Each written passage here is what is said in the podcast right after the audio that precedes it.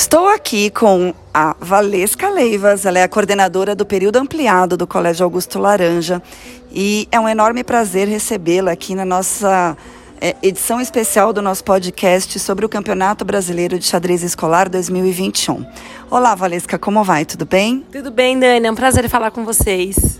Bom, tendo em vista que ficamos, né, é, um ano aí de pandemia, as crianças em casa, e agora esse campeonato né, marcou uma retomada das atividades, né, com segurança, com os protocolos. Como é que você está sentindo essa atmosfera? Tanto a questão do emocional das crianças, como também é, do evento como um todo. Então, Dani, olha só, os alunos eles chegaram mais nervosos esse ano do que o normal, acredito eu.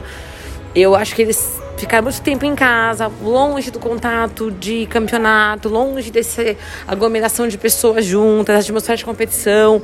Então eles chegaram um pouco mais tensos do que o normal, mas ao longo dos dias estou sentindo eles mais calmos, mais tranquilos, as famílias também seguras, o campeonato está bem protegido, protocolos seguidos à risca, então está super seguro o campeonato.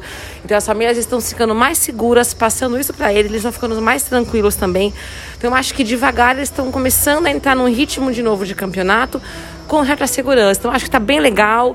Eu acho que a gente tem grandes chances que eles estão cada vez mais calmos. Então está dando tudo certo. Estou super feliz de estar aqui.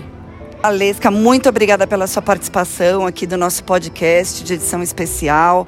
E estamos aqui na torcida é, tanto para o colégio quanto para os atletas. Obrigada a você, Dani. É um prazer imenso estar aqui. Primeira vez aqui no campeonato. Super gostoso o clima. Clima de competição saudável. Estou super feliz. Espero poder vir outras vezes. Estou felicíssima com os resultados até agora.